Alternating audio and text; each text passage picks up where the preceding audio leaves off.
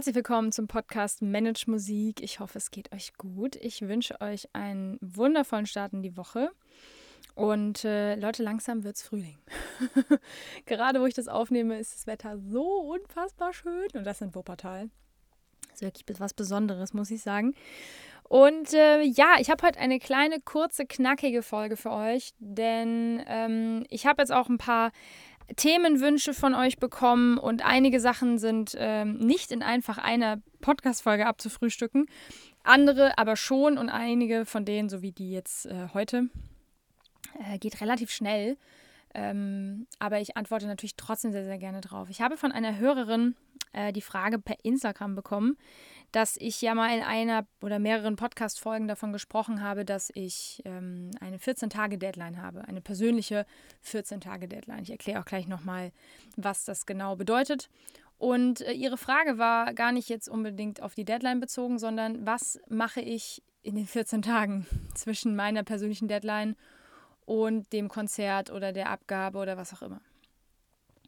So, das war die Frage und ähm, ich erkläre jetzt einmal noch mal kurz für alle, die jetzt vielleicht auch neu dazu gekommen sind, die den Podcast heute vielleicht zum ersten Mal hören oder eben ja ganz frisch dabei sind. Ich habe in einer Podcast-Folge, es ist bestimmt schon ein Jahr her, mal erzählt, dass ich eine ähm, persönliche 14-Tage-Deadline habe. Das bedeutet, wenn zum Beispiel ich mein Bachelor-Abschlusskonzert habe ich ja gespielt. Ähm, oder Master oder was auch immer, irgendeine Prüfung zumindest, eine künstlerische Prüfung zum Beispiel. Und die Prüfung ist am 1. Juli.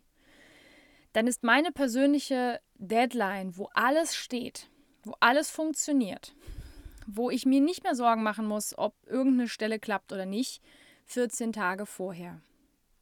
Dasselbe gilt bei Abgaben von schriftlichen äh, Leistungen wie einer Hausarbeit, einer Bachelorarbeit, ähm, irgendwelchen anderen schriftlichen Arbeiten, die man so oder irgendwelchen Projektarbeiten, was auch immer. Also für mich, das mache ich schon sehr, sehr lange so. Ich setze mir meine persönliche Deadline immer 14 Tage früher als die Deadline, die von der Institution kommt. Zum Beispiel, wenn ihr jetzt in der Uni studiert und es heißt, ihr müsst die Hausarbeit zum 15. Juli abgeben, dann wäre meine persönliche Deadline für diese Hausarbeit am 1. Juli. Okay, das erstmal so zur Erklärung. Das ist, der, ist für mich meine persönliche 14-Tage-Deadline. Warum ich das mache? Weil das meine persönliche Art ist, meinen Puffer zu planen. Denn man kann mal krank werden. Es kann irgendwas dazwischen kommen. Es kann sein, dass vielleicht eine Konzertmucke reinkommt oder irgendwie einen anderen Auftrag, den man unbedingt machen möchte. Und das, was vielleicht ist, was man nicht hat kommen sehen, was ja oft mit solchen äh, Sachen so ist, das was ist, was man nicht hat kommen sehen. Und dann steht man da und denkt, Mist, ich muss aber eigentlich an meiner Hausarbeit weiterschreiben. Oder, oh Mist, ich muss aber eigentlich an meinem Prüfungsprogramm arbeiten. Ich kann jetzt gar nicht diese Mugge machen. Das, das äh, bringt mich voll aus dem, aus dem Zeitplan. So, dafür unter anderem mache ich diese 14-Tage-Deadline, weil ich weiß, wenn dann sowas reinkommt, okay, ich habe ja diese 14 Tage Puffer. Genau genau genommen hat es noch einen anderen Grund. Das ist einfach bei mir persönlich, dass ich, ich hasse es, Stress zu haben vor solchen Sachen. Ich weiß, es gibt Leute, die behaupten, dass sie Stress brauchen, um, ähm, um dann in, unter Druck zu arbeiten. Es gibt Leute, die fangen erst 14 Tage vorher an, so eine Hausarbeit zu schreiben, zum Beispiel. Ähm, das ist jedem, jeder selbst überlassen. Also ich äh, verurteile hier auch niemanden, der das so macht. Das ist nicht meine Baustelle, ist nicht mein Problem. Aber ich persönlich habe noch nie irgendwas zu spät abgegeben. Ich bin immer eigentlich eher eine Person, die dann was zu früh abgegeben hat. Und das ohne Stress. Ganz entspannt, weil ich einfach mir mehr Zeit einplane für all das. Wenn ich irgendwann auch im Gefühl hatte, okay, wie lange brauchst du ungefähr für die Recherche, wie lange brauchst du ungefähr fürs Schreiben, wie lange brauchst du ungefähr für, für die Korrekturen und so weiter und so fort. Das ist auch ganz egal, ob das jetzt eine Hausarbeit ist oder ob das jetzt wie bei mir ein Buch ist zum Beispiel. Als ich mein Buch jetzt äh, geschrieben habe, habe ich mir auch eine Deadline setzen müssen, weil ich habe ja keinen Verlag im Rücken, der mir irgendwie sagt, bis dann und dann muss es fertig sein. Und ähm, dann habe ich mir irgendwann die äh, Deadline gesetzt, wann das Buch veröffentlicht wird. Dann habe ich mir überlegt, bis wann muss dann alles fertig fertig sein, bis wann muss ich das Hörbuch aufgenommen haben, bis wann muss das E-Book fertig sein, bis wann muss die Druckdatei fertig sein ähm, bis wann muss ich fertig geschrieben haben, schlicht. Und bin dann so rückwärts gegangen. Darüber kann ich auch gerne nochmal eine Podcast-Folge machen, so über so einen Projektplan. Wenn euch das interessiert, schreibt mir das gern mal. Auf jeden Fall habe ich diese 14-Tage-Deadline.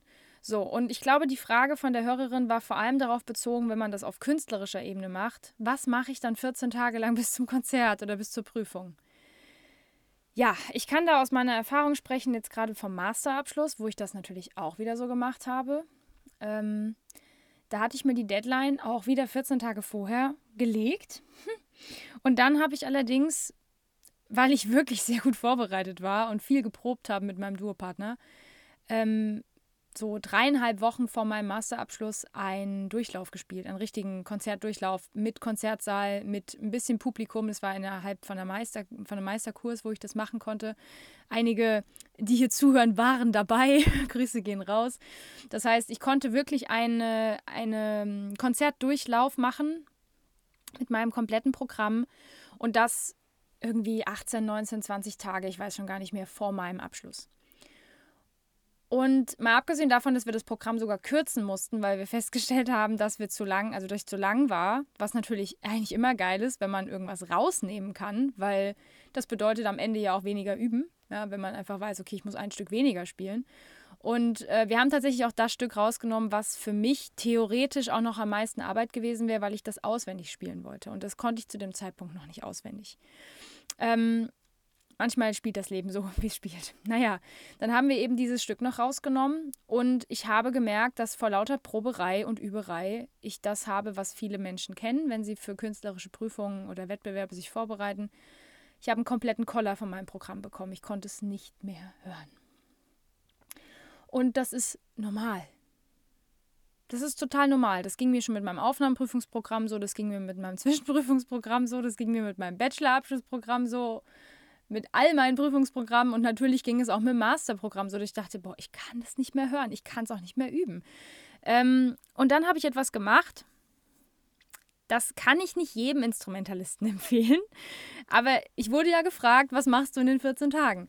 Bei mir waren es ja dann sogar noch ein bisschen mehr, weil meine persönliche Deadline sogar äh, ich noch unterschritten hatte für meinen Masterabschluss. Ich habe einfach acht Tage nicht geübt. ich habe acht Tage lang nochmal im September komplett das Instrument liegen lassen können. Also wirklich auch nicht gespielt. Ich habe nicht gespielt. Ich habe nicht geübt, ich habe kein Techniktraining gemacht und nichts, sondern ich habe wirklich nochmal eine Woche Pause gemacht, sieben Tage glaube ich nur, eine Woche Pause gemacht.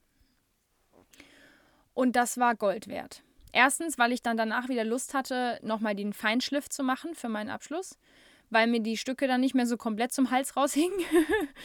und ähm, zweitens, weil manchmal Pausen ähm, effektiver sind als aktives Üben. Ähm, und auch mal so Pausen von mehreren Tagen. In meinem Fall war es wirklich eine ganze Woche, dass ich dann irgendwie die erste Septemberwoche habe ich einfach nicht mehr ich habe einfach keine Flöte geübt. so, und ähm, um die Frage zu beantworten, was mache ich in diesen 14 Tagen? Ähm, wenn ich wirklich safe die Deadline erreiche, dass ich 14 Tage vor dem Konzert oder vor der Prüfung alles clean spielen kann und es läuft sehr, sehr gut, dann plane ich mehr Pausentage ein. Also wirklich auch nicht nur irgendwie einen Tag pro Woche, sondern dann gucke ich, dass ich zwei oder sogar drei Tage die Woche nicht übe, nicht probe, wo ich auch was ganz anderes mache, wo ich mich mit Freunden treffe, wo ich spazieren gehe, wo ich Sport mache, wo ich Yoga mache, ähm, um einfach diesem Ganzen, was ich da gelernt habe über so einen langen Zeitraum, funktioniert übrigens auch mit Lernen fürs Abitur oder Lernen für Prüfungen, wirklich nochmal Zeit gebe, sich zu setzen. Weil das ist, das, das ist der Prozess, der ins Langzeitgedächtnis übergeht. Der passiert nur, wenn wir nicht üben oder nicht lernen. Also dieser Verarbeitungsprozess im Gehirn, der läuft dann ab, wenn wir es nicht aktiv tun. Und deswegen nutze ich diese 14 Tage, wenn ich wirklich safe bin und ich habe nicht irgendwie dann doch von dieser Pufferzeit was verwenden müssen, weil, keine Ahnung, krank, äh, irgendwas dazwischen gekommen, irgendein Konzert dazwischen gekommen oder was auch immer, ähm, nutze ich wirklich dazu, um nochmal mehr Pause zu machen. Dass ich wirklich eine ganze Woche nicht gespielt habe, das war wie gesagt dem geschulden, dass ich noch früher als 14 Tage durch war eigentlich. Ähm, auf der anderen Seite gucke ich, dass ich mich mental vorbereite. Das ist etwas, woran ich gerade auch äh, meinen Online-Kurs erarbeite. Ich weiß gar nicht, ich glaube, ich habe das hier schon mal fallen lassen, aber ich sage es jetzt nochmal, weil es einfach gerade passt. In diesen 14 Tagen äh, mache ich meine mentale Bühnen- und Prüfungsvorbereitung. Das heißt, ähm, gerade so die letzten, ich sag mal, fünf bis sieben Tage nutze ich für meine persönliche Bühnen- Vorbereitung, die nichts mit dem Instrument zu tun hat. Ähm, ich werde jetzt hier natürlich nicht im Podcast alles schon erzählen, das wäre ja schön blöd, weil ich hier nehme ja gerade einen Online-Kurs auf, der so ein bisschen Hilfe zur Selbsthilfe sein soll. Das heißt, natürlich berichte ich da auch aus meiner eigenen Erfahrung, aber ich habe halt mein Konzept ähm, ein bisschen konzipiert also nicht, nee, falsch gesagt. Also ich habe mein Konzept erörtert und reflektiert und überlegt, was mache ich eigentlich? Weil ich immer wieder gefragt werde, wie, wie bereitest du dich denn vor? Weil du bist immer so entspannt auf der Bühne oder, oder ich, äh, ja, ich habe halt auch so ein Rampensau gehen, ich habe sehr starke Nervenstränge. Aber auf der anderen Seite trotzdem ist natürlich die Frage berechtigt, was machst du eigentlich vorher? Weil irgendwas machst du ja, sonst, sonst würdest du nicht so entspannt sein. Und ich habe eben meine, meine Methoden dafür in den letzten sagen wir mal, zehn bis zwölf Jahren entwickelt. Und das bin ich gerade dabei, ähm, einen Online-Kurs zu erstellen. Dieser Online-Kurs, ja, ich plane den auf jeden Fall, dass der irgendwie im, im äh, späten Frühjahr oder frühen Sommer rauskommt. Und das wird dann auch ein Online-Kurs sein, der ähm, mit vier Modulen ist. Also es sind vier Module, die aufeinander aufbauen, mit Coaching-Videos jeweils und mit ähm, ja, mit Audiodateien dazu, die man sich auch runterladen kann. Man hat dann nicht ewig Zugang zu diesem Portal, sondern nur über einen bestimmten Zeitraum. Man kann sich aber alles downloaden. Und es gibt auch Live-Sessions mit mir, wo man dann Fragen stellen kann, wo man sich austauschen kann, ähm, wo man Ideen teilen kann, was man vielleicht auch noch machen kann. Ne? Es geht mir nicht darum zu zeigen, hey, ich habe voll die Weisheit mit Löffeln gefressen und ihr müsst so machen wie ich.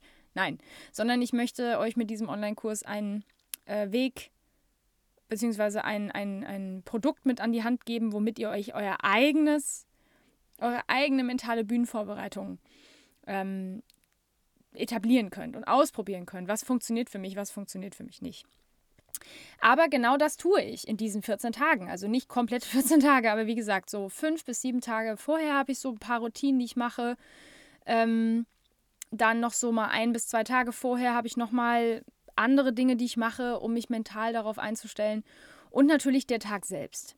Und das sind alles Dinge, die ich in diese 14 Tage mit einarbeiten muss und möchte, weil ich mich da nicht mehr um äh, Technik kümmern möchte. Ich möchte nicht vorm Konzert einen Tag vorher denken, Gott, hoffentlich funktioniert der Lauf. Oder hoffentlich funktioniert die Stelle, sondern ich möchte safe sein, dass das alles funktioniert.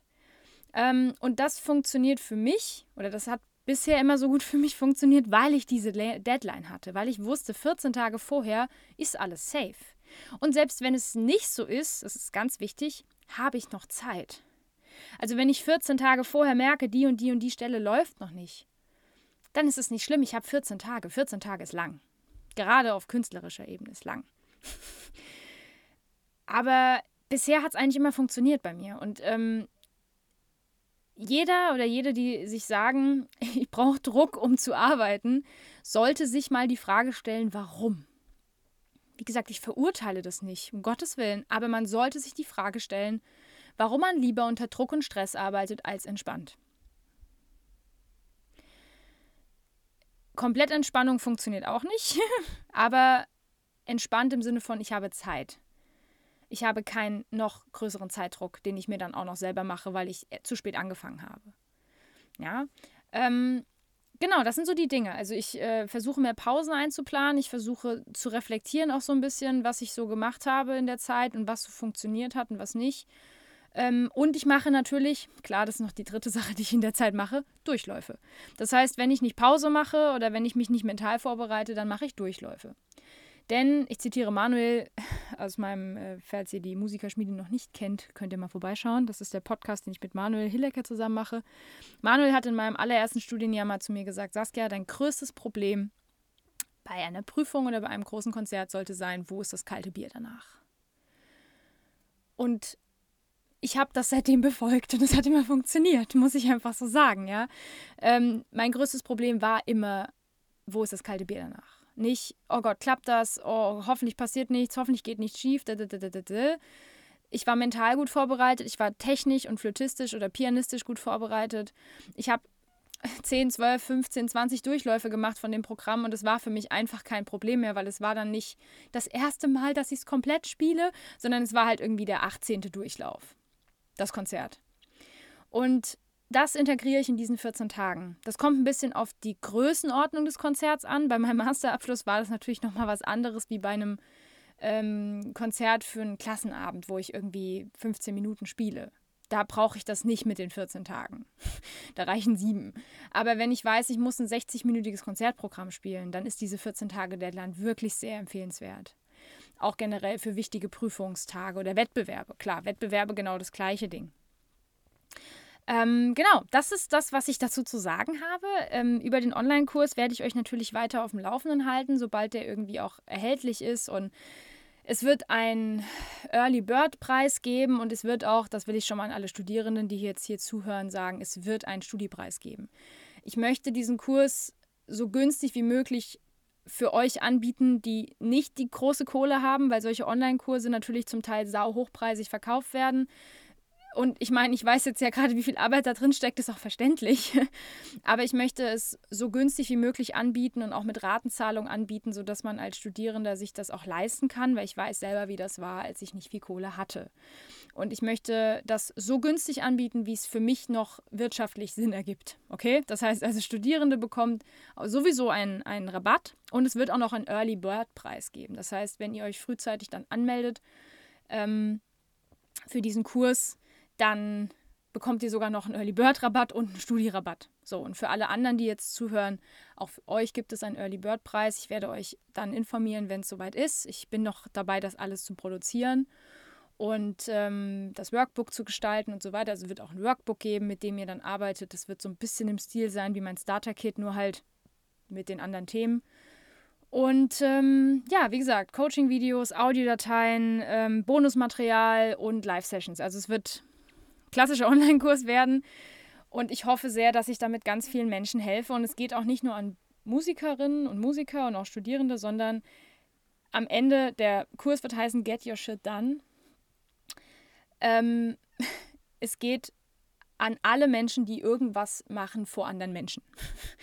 Denn das muss man mental vorbereiten. Also ob es jetzt Schauspielern ist, tanzen, sprechen, ähm, auch wenn zum Beispiel Lehrer jetzt zuhören oder Lehrerinnen, die vor Schulklassen sprechen und immer noch nervös sind, was ich vollkommen verstehen kann, auch für diese Menschen ist dieser Kurs gedacht. Also es geht gar nicht darum, nur Bühne im Sinne von, ich spiele jetzt ein Klavierstück vor, sondern wirklich Bühne im Sinne von, ich, ich bin da und da sitzen Menschen, die hören mir zu bei dem, was ich tue. Und Nervosität oder Lampenfieber ist dann da total normal, aber es gibt Möglichkeiten, damit umzugehen und sich eben mental darauf vorzubereiten. Das ist meine Idee.